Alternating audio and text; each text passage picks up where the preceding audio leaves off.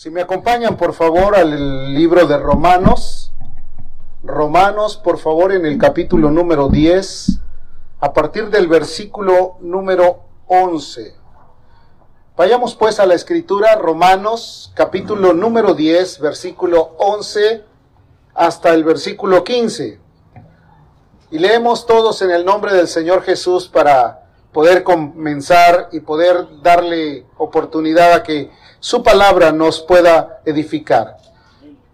Pues la escritura dice, todo aquel que creen que en él creyere no será avergonzado, porque no hay diferencia entre judío y griego, pues el mismo que es Señor de todos, es rico para con todos los que le invocan, porque todo aquel que invocar el nombre del Señor será salvo.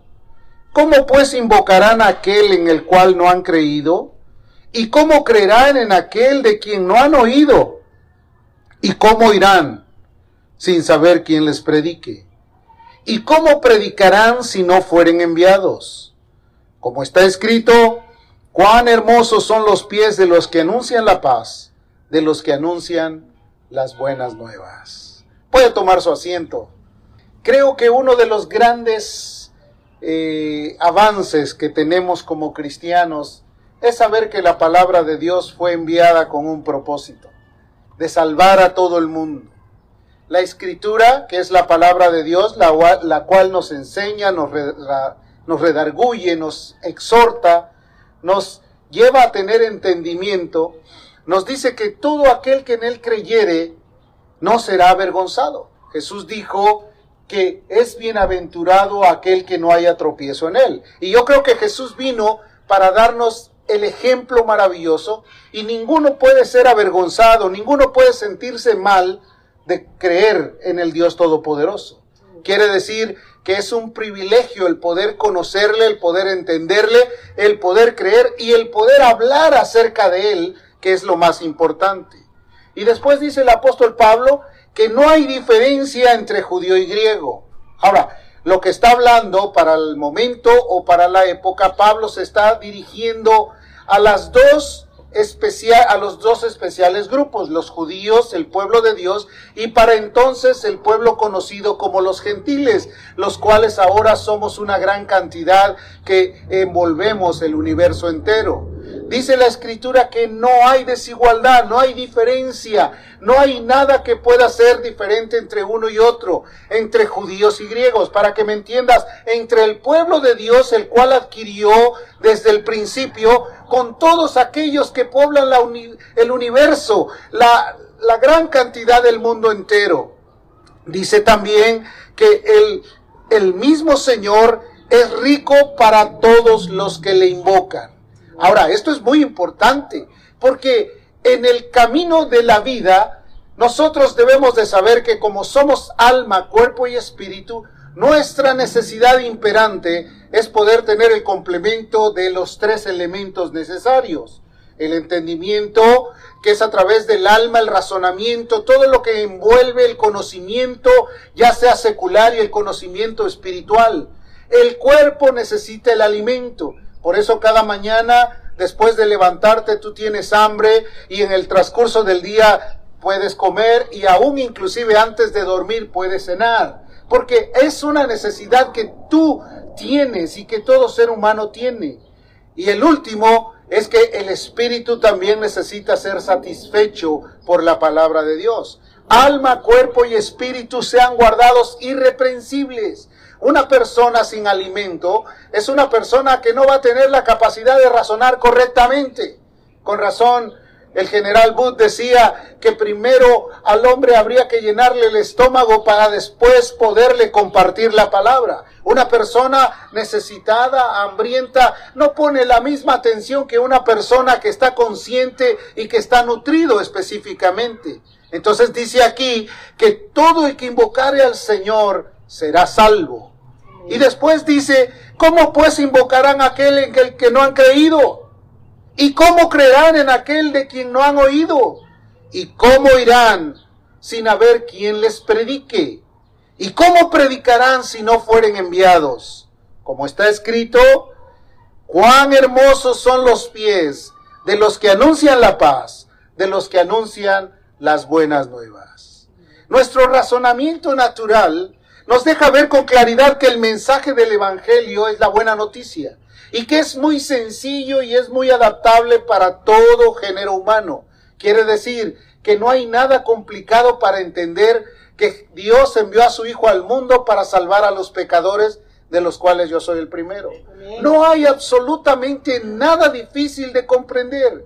La gente que no entiende el mensaje es porque realmente no quiere entenderlo, porque es tan sencillo, es tan claro, es tan evidente. En otras palabras, la misma naturaleza está clamando a favor de la vida de Dios en nosotros. Una persona sin Dios es una persona que vive como un barco en naufragio, como una, una lancha en el océano inmenso del mar a la deriva. Pero cuando el hombre está conectado con Dios, rápidamente podemos sugerir y podemos entender que tiene una guía, que hay un timón que lo conduce, que hay algo que lo guía rectamente. Por eso el salmista decía que su noble espíritu nos guiará a tierras de rectitud.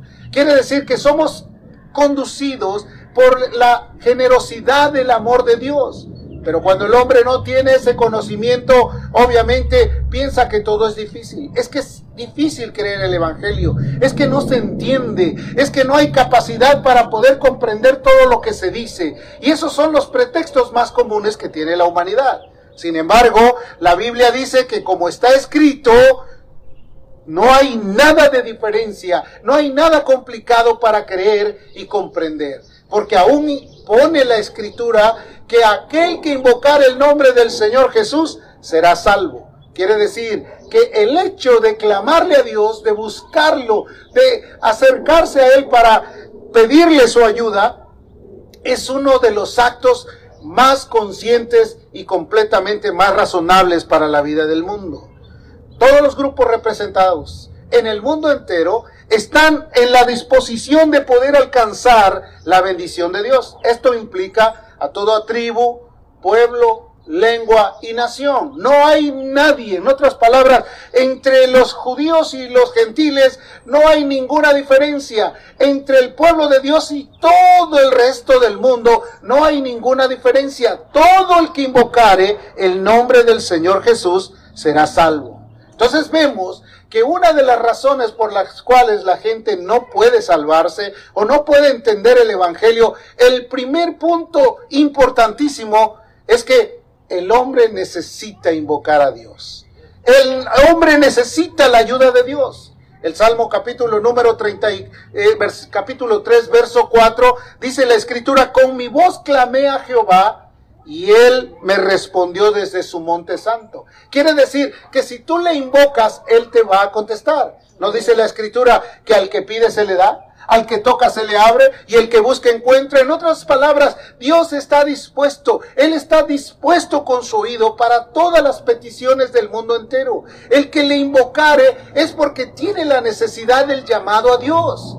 En el mundo hay infinidad de personas que hoy están sufriendo el deterioro emocional, que están sufriendo la angustia y la desesperación porque piensan que nadie les puede escuchar. Corren a un lado, buscan en otro lugar, tocan las puertas de diferentes lugares pensando que la solución está ahí. Pero déjame decirte que la solución está en el Dios Todopoderoso. El que dijo, clama a mí y yo te responderé porque Él está dispuesto. Con mi voz clamé a Jehová y Él me respondió desde su monte santo. El Salmo capítulo 34 tiene una eh, vertical orientación hacia lo mismo. Dice, busqué a Jehová y Él me oyó y me libró de todos mis temores. En el mundo cuando el ser humano vive bajo el temor, bajo la ansiedad, bajo la desesperación, lo único y más importante que debe de hacer no es tratar de tomar un paliativo o un medicamento, no es tratar de buscar a alguien que le consuele sus penas, ni tampoco alguien que le haga sentir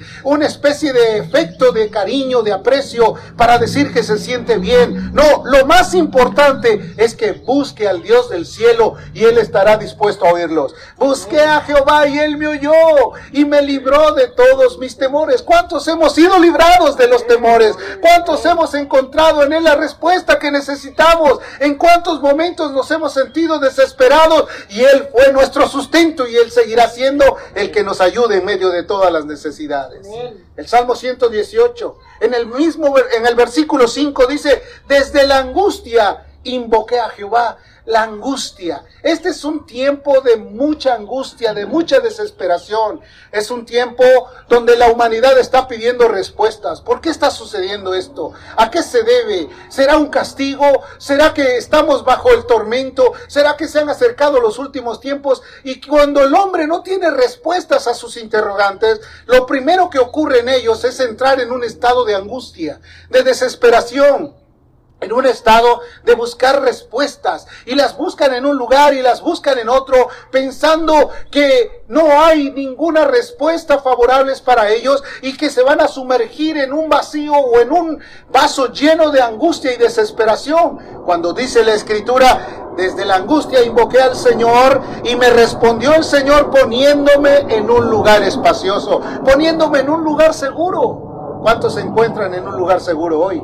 En un, en un lugar donde hemos de poder edificar nuestra casa. Jesús es la roca, la roca de las edades. Y cuando Jesús habló acerca del fundamento sólido, Él puso de ejemplo a dos personas. Un hombre sabio que edificó su casa en una roca donde vinieron los vientos de doctrinas, donde vinieron las tormentas y tempestades de las filosofías, donde llegaron las corrientes del pecado y de la maldad. Y esa roca se mantuvo firme, pero los que fundaron su casa sobre la arena fueron arrastrados, fueron despedazados, destruidos, tuvieron muchas pérdidas. En el mundo hay pérdidas porque a veces no hemos fundamentado nuestra vida en aquel que dijo, yo estaré contigo todos los días, yo te voy a ayudar. La gran pregunta aquí que surge en la mentalidad del ser humano es por qué si es tan sencillo entender el Evangelio, muy pocas personas están dispuestas a seguir sus pasos. ¿Por qué razón? Es que si siendo tan fácil, tan sencillo, ¿por qué no todos están dispuestos a decir, me comprometo con esa verdad? Como dice el libro de los proverbios, voy a comprar la verdad y no la voy a vender. Voy a comprar esa verdad y la voy a hacer mía. Voy a guardarla como un tesoro en mi corazón. Y a pesar de que la tierra tiemble y los montes se traspasen de un lado al otro, con todo yo estaré seguro en la presencia del Dios del cielo. ¿Por qué? Porque existen algunos razonamientos o razones para que suceda tal cosa. ¿Qué es lo que pasa? ¿Por qué razón? Es que el Evangelio sigue siendo predicado. Hoy creo que se ha predicado el Evangelio más que nunca. Todos los canales, todas las redes sociales, las aplicaciones que hay a través del Internet están saturadas de gente que está predicando el Evangelio. Gente que quiere llegar hasta los rincones más apartados del mundo donde hay algún dispositivo móvil que pueda estar escuchando un mensaje. ¿Y por qué razón si a través de todo eso el Evangelio está llegando mucha gente no quiere comprometerse con Dios? ¿Cuál es la causa? ¿Cuáles son los verdaderos eh, eh, separaciones o los conflictos que impiden que la gente pueda llegar hasta ahí? Romanos, en el capítulo 10, el versículo 13 dice, porque todo aquel que invocare al Señor Jesús será salvo. Quiere decir que es importante invocar a Dios. Es importante acercarse a Dios con toda sencillez. Pero entiendo que muchas veces no funciona en el corazón de la gente porque pocos están dispuestos a invocar al nombre de Dios. Hoy en el mundo pueden existir infinidad de personas que digan, yo creo en Dios. Y la Biblia dice en Santiago 2.19 que también el diablo cree y tiembla. Creer es una cosa muy ambigua a, comparación de tener confianza, seguridad. ¿Estás consciente de eso? Una, cualquier persona yo puedo decir, yo soy creyente. Yo soy creyente, pues creyente también es el diablo. Pero la escritura nos dice que tengamos la confianza, el arraigarse. ¿En qué se diferencia uno que cree a uno que tiene confianza y que se ha comprometido con Dios? Hay una gran diferencia. La palabra puede ser usada como tal, como la misma, pero hay una gran diferencia entre creer solamente razonando y el otro es de creer de todo corazón. Porque la Biblia describe que con el corazón se cree para justicia y con la boca se confiesa para salvación. Si nosotros creemos solamente a una manera mental, eso es como saber que el día de mañana es lunes. Pero cuando tú crees de todo corazón, estás convencido de que esta mañana tú te levantaste y pudiste saber que el Dios del cielo te bendijo para que tuvieras un nuevo día. ¿Cuántos dicen amén? Que te trajo para que escuches su palabra, que ha abierto tu corazón para que entiendas los razonamientos de su mensaje. Pero cuando solamente dice yo creo, hay miles de personas en el mundo que creen.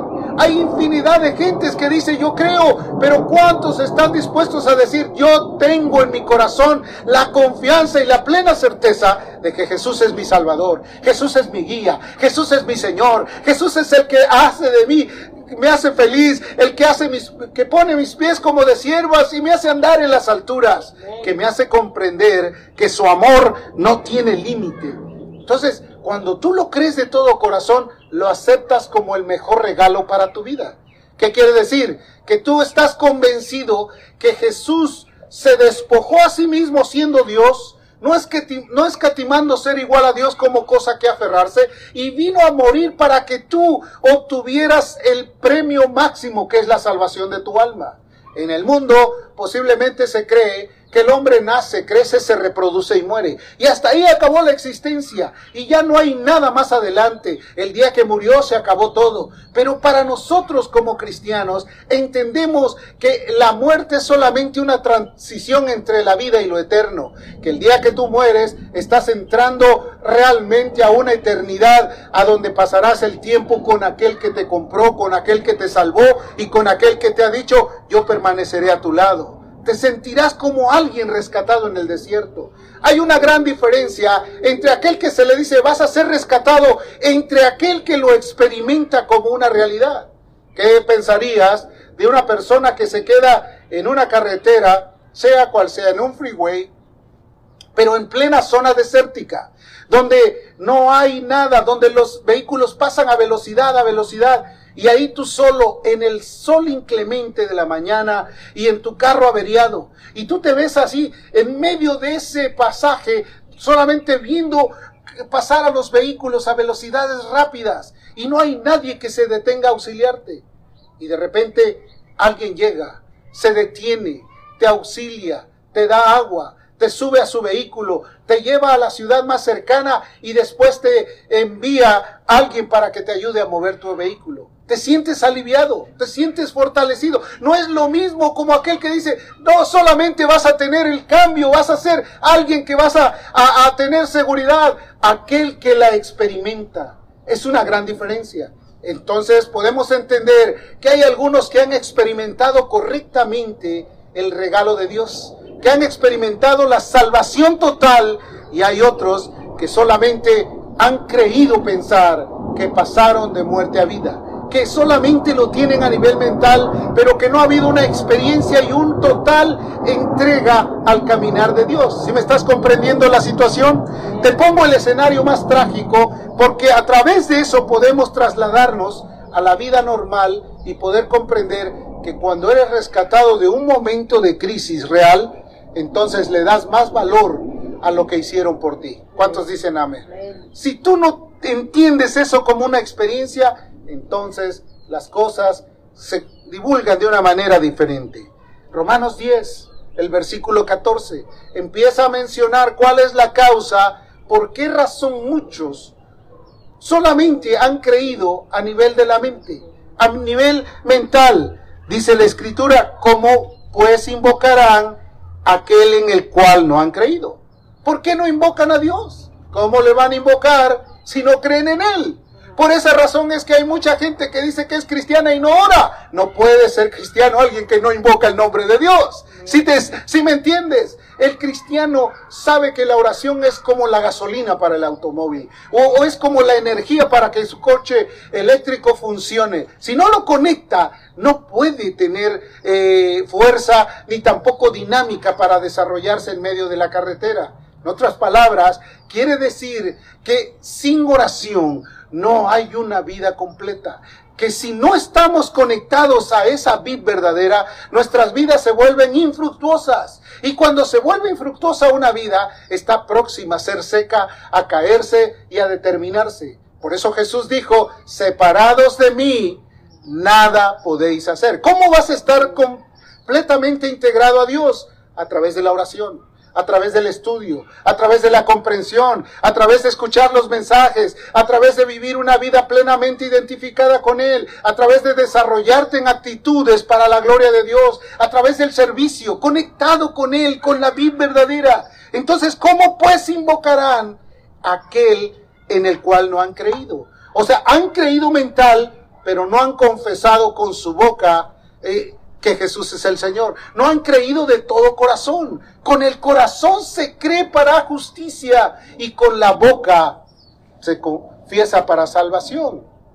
¿Recuerdas cuando eh, el Espíritu Santo le dijo a Felipe, párate junto a ese carro? Entonces dice que iba ahí un hombre que era un funcionario de la reina de Candace, que iba leyendo el pergamino y ahí iba leyendo todo lo que describe acerca del sacrificio de Cristo en Isaías. Habla del dolor, del quebranto, del sufrimiento y de la oración por los transgresores. Y él va ahí leyendo, metido en ese razonamiento, y de repente se acerca a Felipe y le dice a aquel hombre, ¿entiendes lo que lees? Y aquel dijo, pues ¿cómo voy a entender? ¿De quién habla? ¿Habla del mismo profeta o de qué es lo que está hablando? Entonces el Espíritu le dice a Felipe, súbete al carro y explícale todo cuanto debe de saber. Y cuando empezó a hablarle de todo eso, dice la escritura que el eunuco le brillaron los ojos. Se llenó de gozo y de alegría. Pudo comprender que la palabra se estaba haciendo vida en su corazón. Y entonces llegaron a un lugar donde vio agua y dijo, quiero yo que tú hagas lo que has hecho con los demás, bautízame. Pablo, perdón, Felipe le dijo, si crees de todo corazón, bien puedes. Quiere decir que cuando crees, tiene que ser de todo corazón.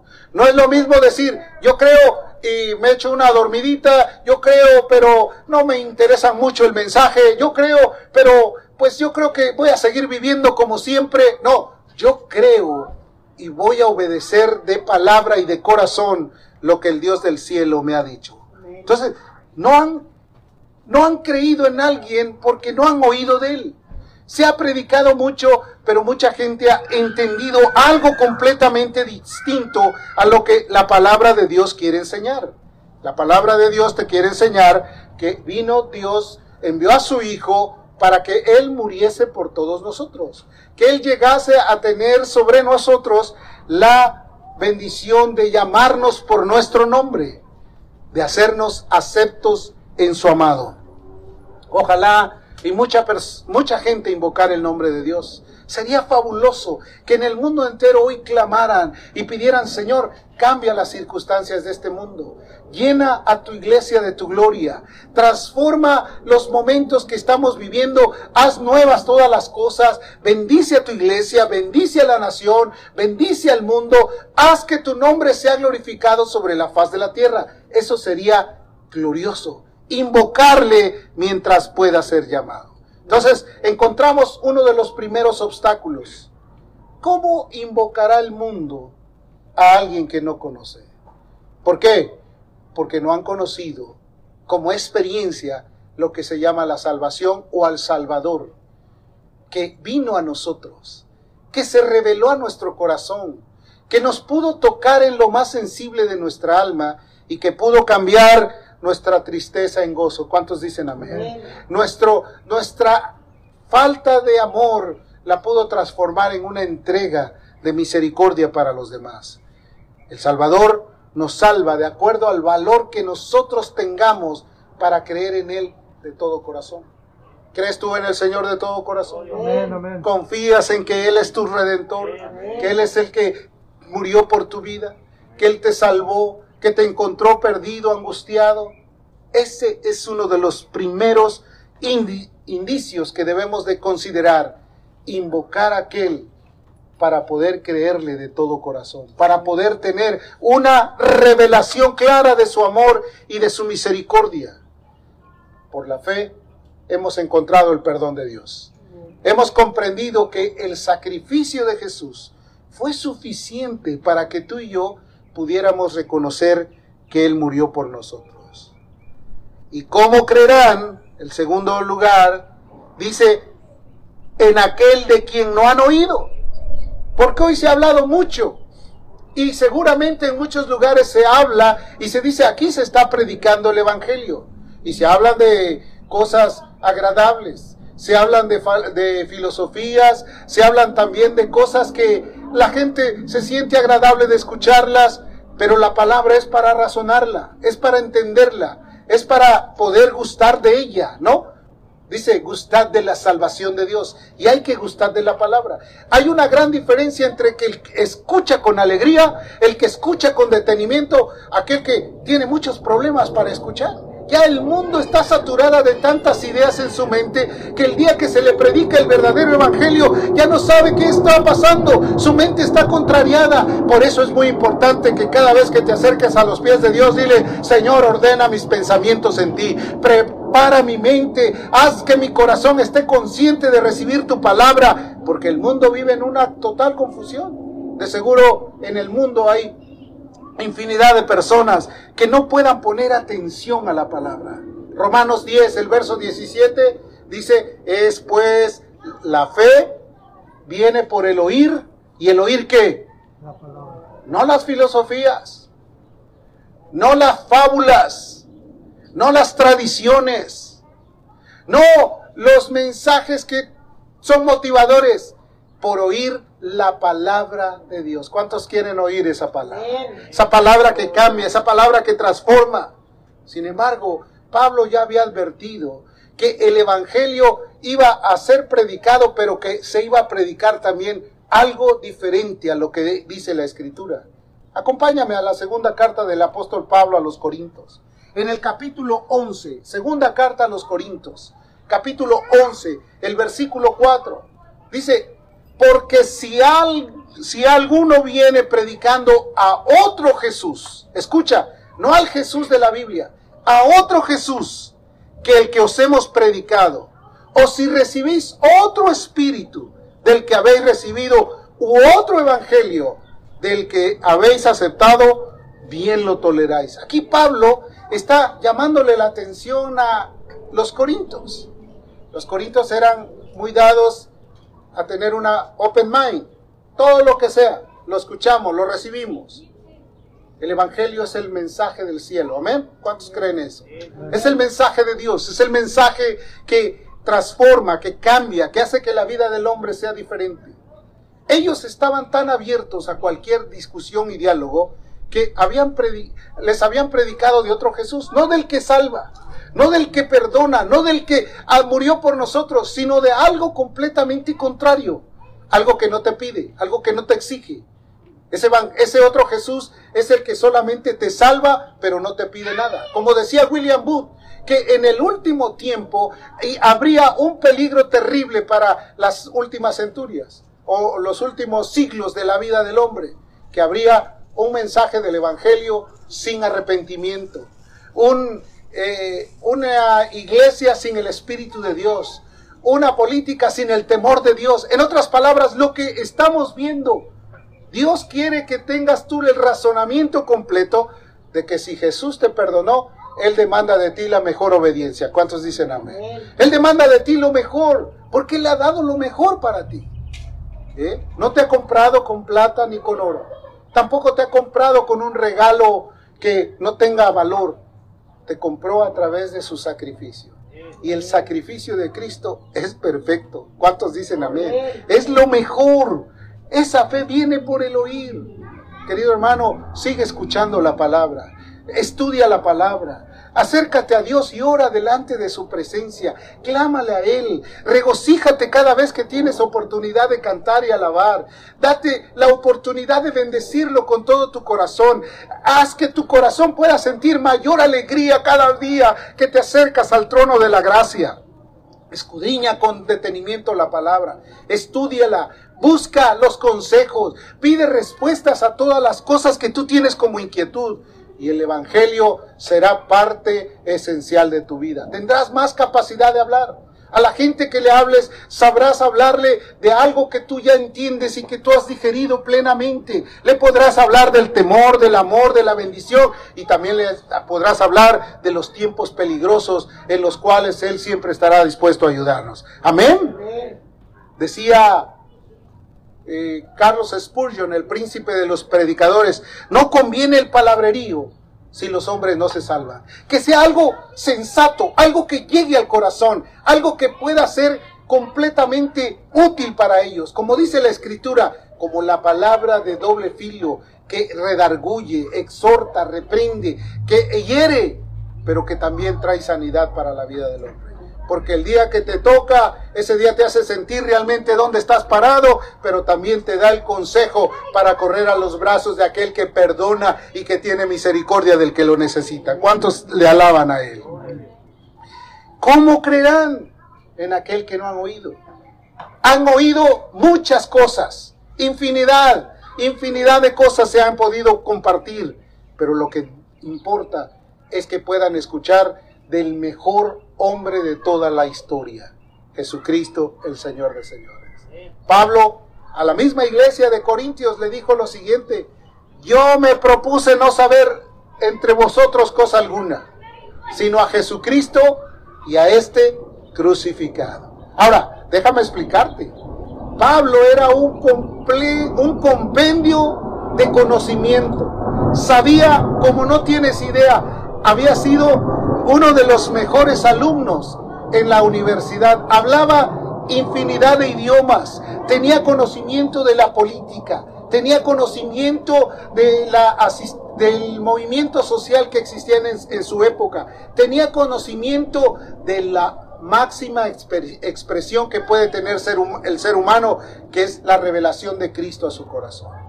¿Y sabes qué? Él dijo, yo me propuse no saber otra cosa, sino solo una, a Jesucristo y a este crucificado. Amén. Si alguien pone atención a los niños, por favor, que andan casi en la puerta. Entonces debemos de considerar lo siguiente.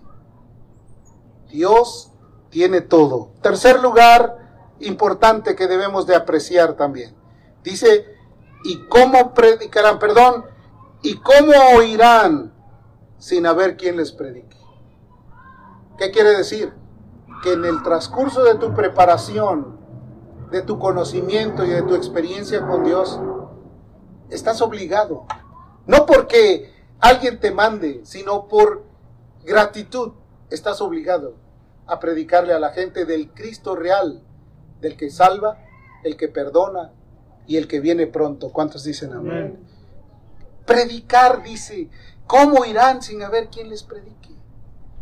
En el mundo cientos de, de gentes han escuchado muchas cosas y a lo mejor cuando tú te acercas a querer predicar, dice, ya, ya a mí ya me hablaron de eso, pero no le han hablado del verdadero Jesús, no le han hablado de la salvación total, no le han hablado del sacrificio perfecto y es importante que tú manifiestes tu conocimiento delante de ellos.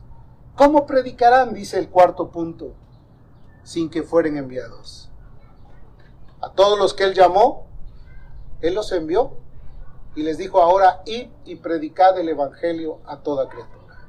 A veces no nos sentimos enviados. A veces pensamos que la razón por la que estamos aquí es solo para escuchar.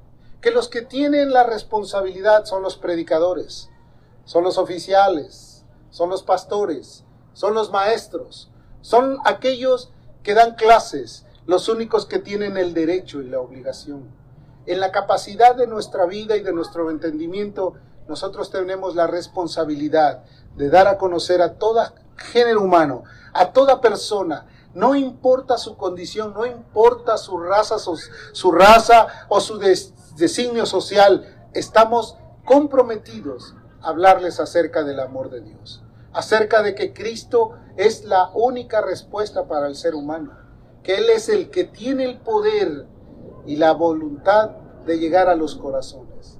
Entonces, ¿cómo predicarán si no fueren enviados? Muchos no se sienten enviados y dicen, yo no, hasta que hagan alguna campaña en, la iglesia, yo estaré dispuesto a ir a evangelizar a la gente. La campaña está abierta todo el tiempo y todos los años. Los 365 días del año, las 24 horas del día. Por eso Pablo le decía a Timoteo, predica a tiempo y fuera de tiempo. Predica a tiempo, redarguye, exhorta, reprende con toda doctrina. Háblales a la gente del amor de Cristo, exprésales que Él les ama, que tiene amor suficiente. Querido hermano, ese amor nos inundó primero a nosotros. Y dice la Escritura que si de gracia recibimos, debemos de dar de gracia. ¿Cuánta gente ha recibido realmente ese amor? ¿Cuántos se han sentido amados por el Cordero? Que fueron rescatados de la vana manera de vivir, que fuimos rescatados y que en su amor y en su misericordia nos abrazó, nos arropó y nos hizo suyos y nos compró con su sangre. Entonces, no podemos dejar que el mundo sea olvidado. Nosotros tenemos una responsabilidad y esa responsabilidad consiste en que Él nos llamó para hacer su voluntad. Entonces al final dice, como está escrito, cuán hermosos son los pies de los que anuncian la paz, de los que anuncian las buenas nuevas. Tú vas a hablarle a la gente para que entre en paz para con Dios. Jesús dijo, el que no es conmigo, conmigo contra mí es. Y el que conmigo no recoge, ¿qué hace? Desparrama. Desparrama. Quiere decir que el que no está a favor de Dios está en contra de Dios. Es sencillo. No hay explicación más, más diferente. Eso es lo más lógico, es lo lógico y lo obvio. El que no es conmigo contra mí es. Y el que conmigo no recoge desparrama. Entonces vemos que es bien aventurado, es hermoso son los pies de los que anuncian la paz tú te vas a poner como si Dios rogase por medio de nosotros reconciliados al mundo. Cada vez que tú le hablas a alguien, no creas que estás solo, Él va a hablar por ti, Él te enseñará, Él podrá poner las palabras en tu boca, Él te hará entender cosas que posiblemente estaban muy desapercibidas, que tú no entendías, pero que Él va a hablar por ti porque su noble espíritu está siempre dispuesto. También dice de los que anuncian las buenas nuevas. Querido hermano, el Evangelio es la buena noticia. El Evangelio es el mensaje más precioso y más urgente para una humanidad que hoy vive en angustia y separación. Estamos viviendo una temporada muy diferente a la que habíamos vivido en el pasado. Después de todo este estas condiciones de encierro que ya han durado más de un año, la situación de la vida del hombre ya no es la misma.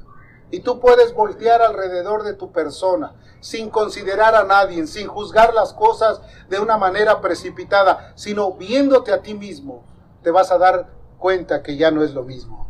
Que ya no puedes tener ni siquiera la libertad de acercarte a alguien para darle un abrazo, un saludo, para expresarle unas palabras de sentimiento, de amor o de confianza. Pero sin embargo, el Evangelio tiene que ser predicado. El Evangelio debe de ser predicado. Es el precioso mensaje que Jesús dejó para que todos viviéramos por él.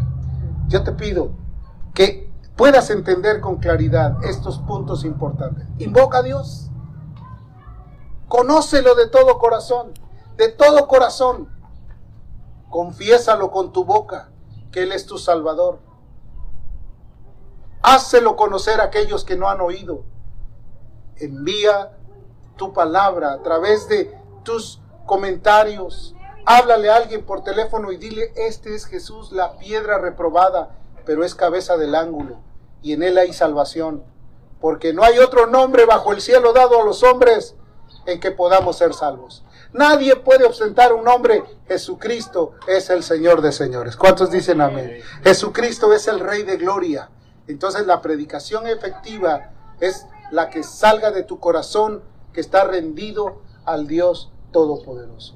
Ponte sobre tus pies y dile, Señor, gracias. Gracias por haberme salvado y por haber hecho de mí un instrumento para tu gloria. Dale a Él el reconocimiento de que Él está en medio de nosotros. Padre, te damos gracias, porque tu palabra, Señor, es importante, porque en tu palabra podemos comprender que hay libertad, que hay bendición y que también hay responsabilidad para cumplir a todos tus mandamientos. En el nombre de Jesús ponemos nuestras vidas en tus manos. Haz de ellas, Señor, un instrumento agradable para la gloria de tu nombre. En el nombre de Jesús, todos decimos amén.